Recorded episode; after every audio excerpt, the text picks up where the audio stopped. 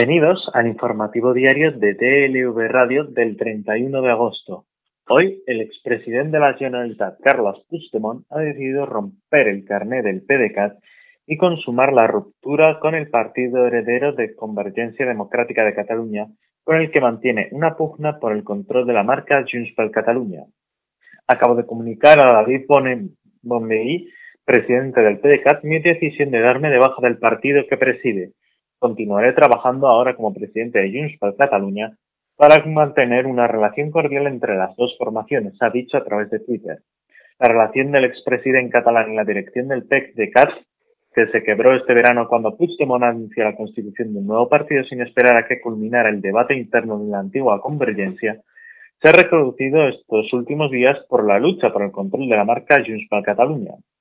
Este domingo, varios los de Junts anunciaron que también dejaban el PDK tras la demanda interpuesta por los exconvergentes por presunta apropiación de la marca, registrada como partido por Puigdemont, quien permanece huido en Bélgica.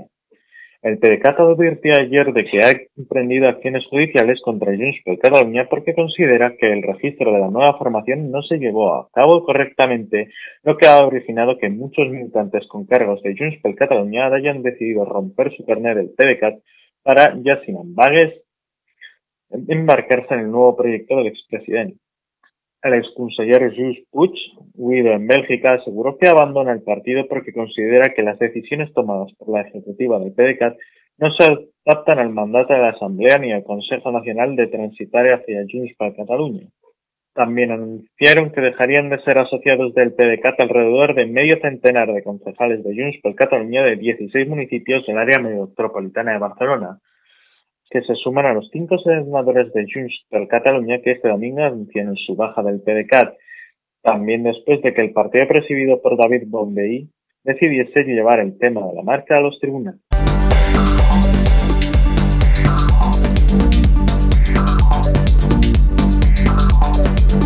Las bombas del Ejército del Aire llevan 20 años cayendo en el corazón de la reserva de la biosfera de las Barreras Reales, una estepa semidesértica cuyas características ambientales y paisajísticas la convierten en un paraje único en Europa y que en noviembre del 2000 fue protegida por la UNESCO.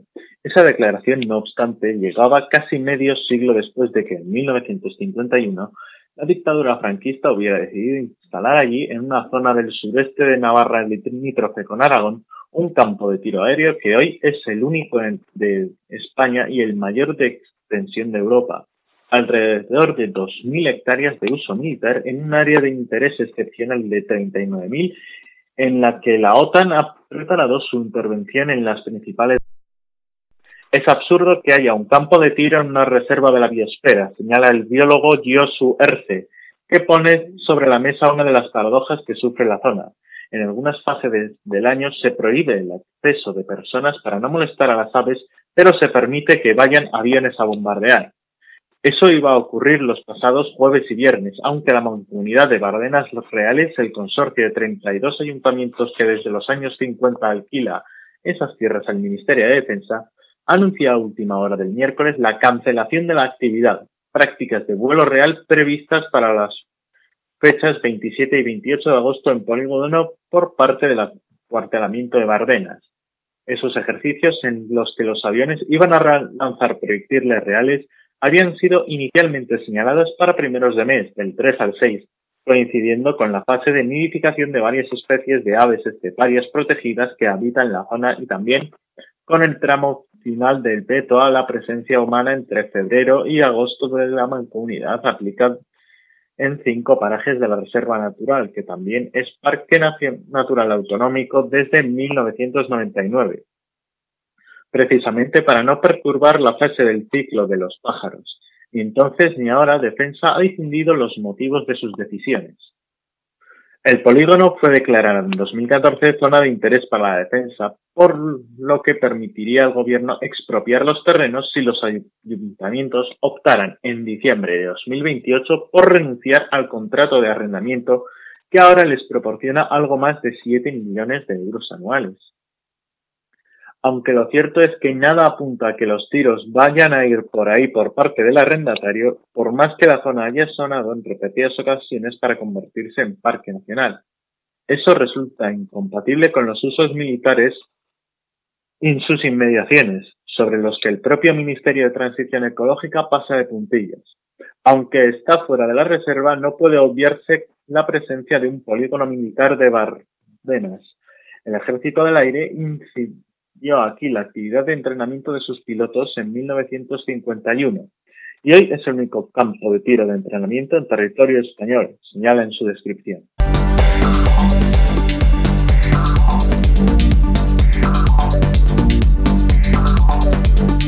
En 2007, Corina Larsen se reúne en Riyadh con el príncipe saudí Al-Walid ibn Talal. La acompaña un embajador del gobierno de España y la por entonces amante del rey Juan Carlos I se presenta públicamente como representante del jefe del Estado. Once años después, en 2018, la noticia es relevada con gran escándalo por los medios de comunicación. Una petición formal, cuya identidad queda preservada por el rey, llega al portal de transparencia del ministro de Asuntos Exteriores, el solicitante quiere saber por qué Corina acompañó a un embajador español durante una reunión oficial con la familia real saudí en 2007 y en cuántas ocasiones la empresaria alemana de origen danés realizó labores diplomáticas en nombre del jefe del Estado. La pregunta no obtiene respuesta. Es entonces cuando el solicitante reclama al Consejo de Transparencia y Buen Gobierno. El órgano de arbitraje abre un expediente informativo y se dirige al Ministerio de Asuntos Exteriores para inquirirle sobre la cuestión. El departamento achaca a un error informático el silencio administrativo. Y a continuación responde por escrito que no tiene constancia de que Corina haya desarrollado labores diplomáticas para el Ministerio de Asuntos Exteriores. Pero hay más. En relación a la reunión del embajador español en Riyadh, se limita a responder que no puede confirmar que se produjera. En el expediente R 0604-2018 del Consejo de Transparencia, el nombre de Corina está tachado del documento. No hay la menor duda de que se trata de ella. La respuesta del Ministerio es claramente evasiva. Los recortes de prensa españoles, una fotografía del encuentro y la nota oficial saudí evidencian que el encuentro se produjo en los términos descritos. El reclamante insiste nuevamente en el expediente abierto. Reitero que no se me ha respondido por qué Corina acompañó al embajador ni quién la invitó ni quién solicitó la reunión. Se trata de información de interés público. Semanas después, el Consejo de Transparencia desestimó la reclamación y dio por cerrado el expediente. La de Corina es una de las 14 reclamaciones ciudadanas sobre cuestiones de la Casa Real presentadas ante el Consejo de Transparencia, un organismo oficial español fundado en 2014 para garantizar el acceso a la información pública al amparo de la ley específica promulgada en 2013. Del total de los expedientes tramitados, cinco fueron admitidos total o parcialmente. El resto quedaron estimados por razones de diferente naturaleza.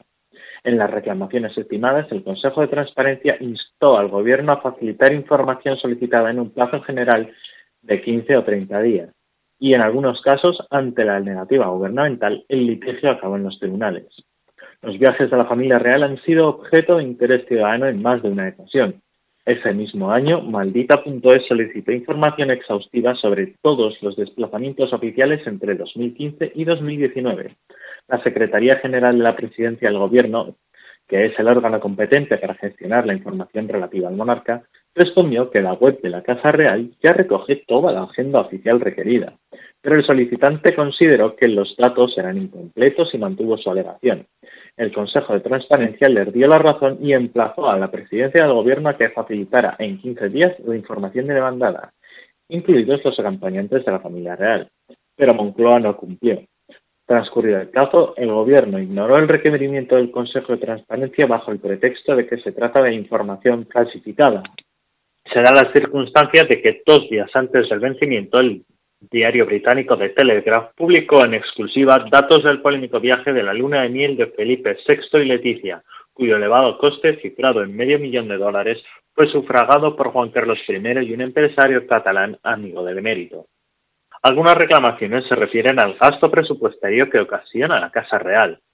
Ya en 2015, el Consejo de Transparencia abrió un expediente en relación a las partidas del presupuesto previsto y ejecutado por el monarca.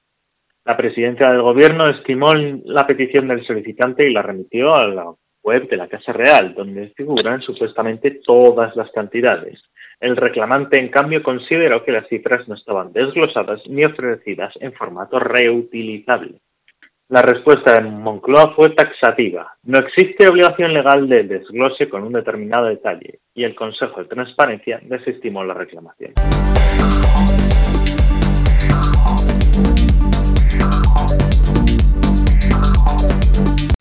El Policía Nacional Alejandro León, destinado en la comisaría de Móstoles y actualmente suspendido de empleo y sueldo por cinco meses con retirada de placa y pistola, se enfrenta a una nueva sanción de asuntos internos. Según el pliego de cargos, se trata de una falta muy grave. Alejandro León, conocido como Jandro Lyon, habría estado percibiendo ingresos económicos a través de sus redes sociales, infringiendo la legislación en materia de incompatibilidades funcionariales. Esta nueva sanción, que podría ejecutarse en las próximas semanas, podría suponer para el portavoz de Jusapol la separación del servicio, la suspensión de funciones desde tres meses y un día hasta un máximo de seis años o el traslado forzoso. Esta ocasión, la Unidad de Asuntos Internos pone el foco en la supuesta actividad comercial que realiza el policía youtuber ultraderechista desde sus cuentas en redes sociales, y en especial la rentabilidad monetaria que supuestamente habría obtenido el funcionario público de manera irregular por la difusión de sus contenidos, por ventas de productos varios y por otros ingresos procedentes de pagos y inacciones a través de plataformas digitales. Este expediente sancionador fue iniciado el 7 de julio pasado si bien 21 días después quedó sin efecto para ser ampliado con nuevos datos recogidos por el área de retribuciones de la División de Personal, lo que, a juicio del inspector instructor, obligaba a la práctica de nuevas pruebas a fin de mejor proceder en orden a la clasificación jurídica de los hechos, se trata de un documento del área de retribuciones de división de personal, donde estaban documentados los ingresos oficiales del policía y donde se certifica que éste no había solicitado ninguna compatibilidad de trabajo externo.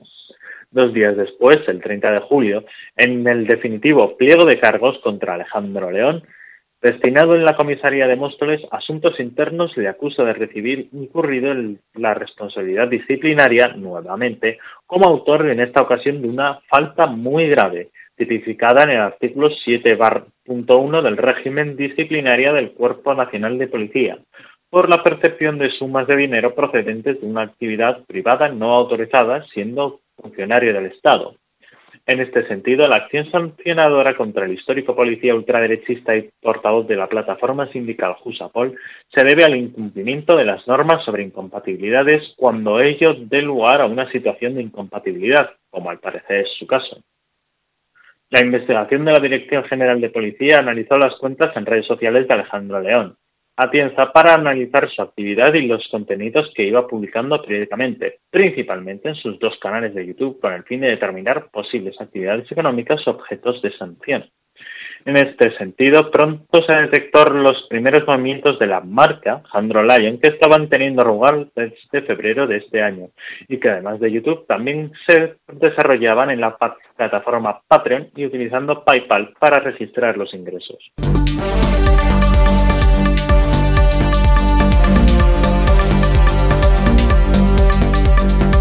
Hugo Bianco mantenía públicamente su imagen y actividad de disc pinchando en las mejores salas de Ibiza y Miami, pero tras la fachada artística latía la fría dirección de una banda de narcotraficantes, según los indicios que ha reunido contra él la Guardia Civil. El disc ha sido detenido en la isla a la que tantas veces hizo agitar las pistas de baile. Un total de 21 personas han sido arrestadas en la operación, la mayoría en España, pero también tres en la ciudad norteamericana de Miami. Las investigaciones dieron comienzo del modo en que un investigador siempre querría que fueran las cosas. Una mula, una persona que viaja con un cargamento de droga en su cuerpo o equipaje, fue detenida en el aeropuerto de Palma y se empieza poco a poco a tirar del hilo, y esta vez funciona. El grupo se dedicaba principalmente al tráfico de ketamina y metanfetaminas, aunque también durante la operación en la que se han practicado ocho entradas y registros en Ibiza, Barcelona y Girona, también se han cautado 38 kilos de marihuana, 4.500 plantas de esta mata en cuatro plantaciones. Iniciadas las investigaciones tras la primera detención en Palma el año pasado, la Guardia Civil, conocedora de que había de producirse el envío de otra partida de droga a merced de varias mulas que iban a viajar desde Baleares a Florida, entra en contacto con la Homeland Security Investigations, la agencia HSI norteamericana, y les pasa la información. Ello permite el arresto de tres personas en Miami y la incautación de 15 kilos de MDMA en pastillas y 14 kilos de ketamina líquida. En paralelo, en España, la Guardia Civil lleva a cabo el grueso de la operación que concluye con las detenciones en Barcelona, Palma o Ibiza hasta alcanzar el saldo de detenidos ya mencionado, además de los diversos kilos de drogas sintéticas incautados. Fuentes del caso explican al diario La Vanguardia que la figura del disjockey Hugo Bianco resulta clave. Consideramos sin ninguna duda que era el jefe del grupo, aseguran dichas fuentes y es que el artista, según estos datos, con doble nacionalidad argentina y estadounidense, y esa condición administrativa consolidada su capacidad de interlocución a un lado y otro del océano. Su perfil artístico y el contacto con público de lo más variado le facilitarán mucho una, el tejido de una red de contactos.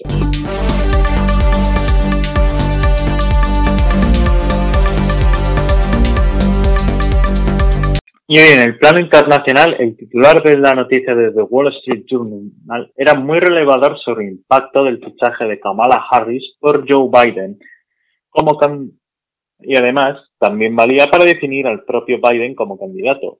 Wall Street respira aliviado después de que Harris se una a la candidatura de Biden. El análisis coste-beneficio estaba claro. No solo ya era que Biden sea un veterano representante del establishment de su partido, es decir, un tipo bastante moderado, sino que la elección de Harris como candidata a la vicepresidencia confirmaba que el aumento de la regulación del sector financiero estaba fuera de las prioridades de, de los demócratas.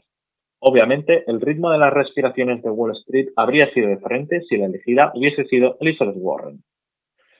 La campaña de Donald Trump reaccionó de inmediato a la noticia de la elección de Harris como un anuncio que destacaba dos veces que suponía un paso a la izquierda radical. No fue un arrebato causado por la urgencia. En declaraciones posteriores, los partidarios de Trump han anunciado una, una victoria de Biden suponía que Estados Unidos se dirigiera de forma inexorable hacia el socialismo.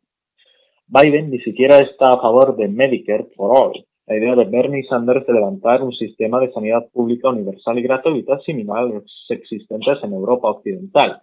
Al igual que en 2016, los votantes demócratas han vuelto a presentar un candidato del sector moderado del partido que se declara capaz de llegar a acuerdos con congresistas republicanos moderados, en el caso de que aún existan, para aprobar leyes en favor del progreso del país y contra la polarización más extrema.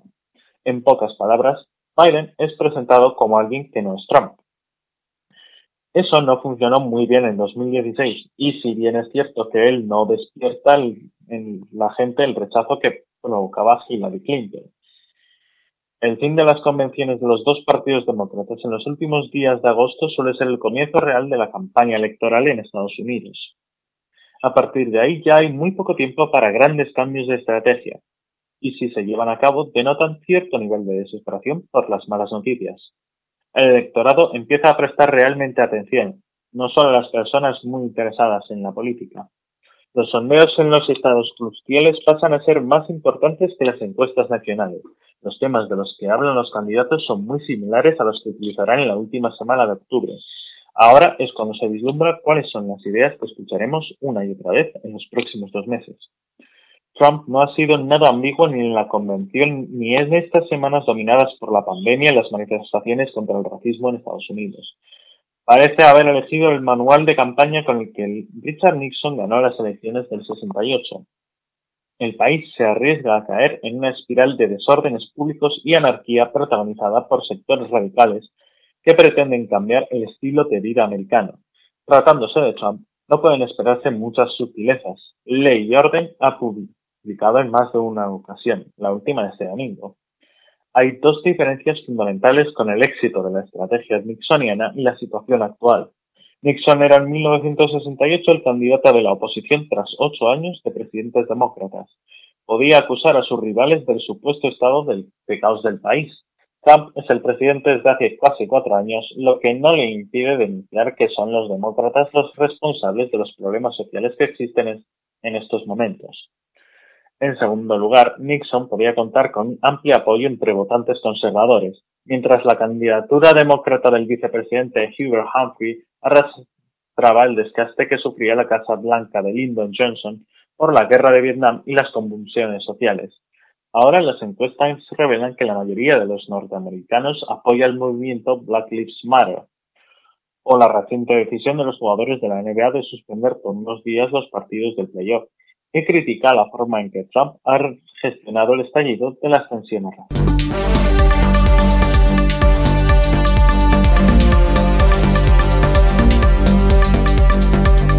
El amago de toma del Reichstag en Berlín, protagonizada a última hora del sábado por grupos de ultraderechistas procedentes de una manifestación contra las medidas antivirus, provocó estupor e indignación en Alemania, y la clase política reaccionó ayer con mensajes contundentes. El presidente federal Frank-Walter Steinmeier, emitió un comunicado en el que tituló lo ocurrido de ataque contra el corazón de nuestra democracia. El incidente se produjo cuando, después de la marcha antimascarillas en el centro de la ciudad fuera dispersada por la policía debido a que los participantes no respetaban las reglas de distancia, entre 300 y 400 manifestantes lograron traspasar el cordón policial, corrieron hasta el célebre edificio, sede del Bundestag, la Cámara Baja del Parlamento alemán, y de gran significado histórico para este país, y subieron en tromba la escalinata de la fachada principal.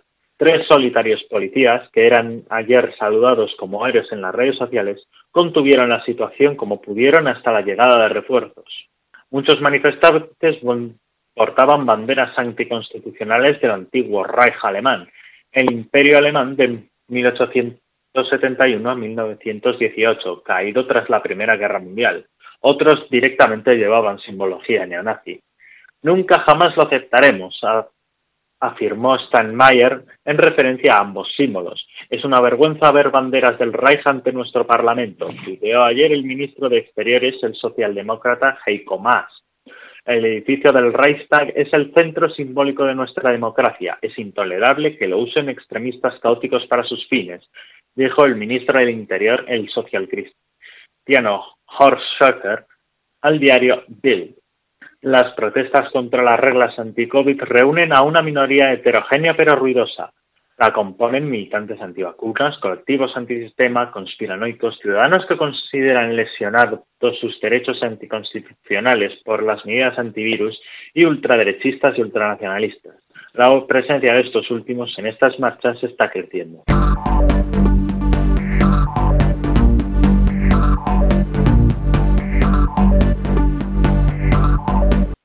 En deportes, durante la transmisión del Tour de Francia, una sensación de tierra trágame le habrá quedado a este comentarista de televisión de la carrera francesa. Y es que no es para menos, ya que la situación ha sido realmente incómoda tanto para el protagonista como para los espectadores que no daban crédito a lo sucedido. Ha sido uno de esos episodios que pasarán al equipaje de las anécdotas de televisión dignas de recordar. El caso es que uno de los acompañantes de la retransmisión de la prueba ciclista en televisión española ha tenido un serio imprevisto.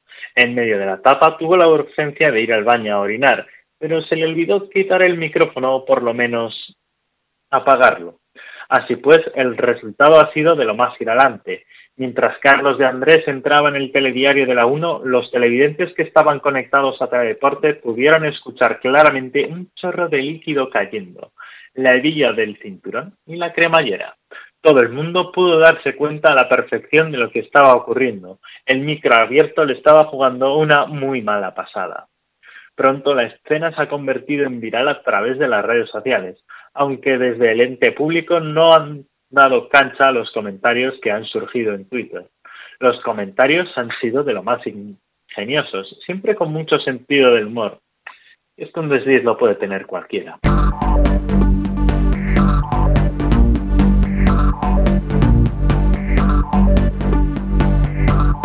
Y en la previsión meteorológica en gran parte de la península se esperan intervalos de nubes medias y altas, tendiendo a poco nuboso despejado de noroeste a sudeste. Se esperan también intervalos nubosos en el Cantábrico y Pirineos, área mediterránea y norte de Canarias, con posibilidad de precipitaciones débiles o dispersas en el Cantábrico occidental y norte de las Islas Canarias. También podría darse algún chubasco o tormenta ocasional por la tarde en Pirineos, nordeste de Cataluña y extremo oriental del sistema ibérico, sin descartarlos aisladamente en zonas del interior del sudeste, meseta norte y norte de Extremadura. Las temperaturas diurnas se extenderán en la meseta norte y Canarias. Las nocturnas subirán de forma acusada en la península recuperando valores normales para estas fechas, excepto en el área mediterránea y oeste de Andalucía, donde apenas cambian superarán los 30 a 32 grados en los cursos medios del Tajo, del Guadiana y del Guadalquivir. Vientos con predominio de la componente norte en el tercio norte peninsular y de componente este en el estrecho y Orán y flojo en el resto. Y así terminamos el informativo diario TDLV Radio del 31 de agosto. Les esperamos mañana.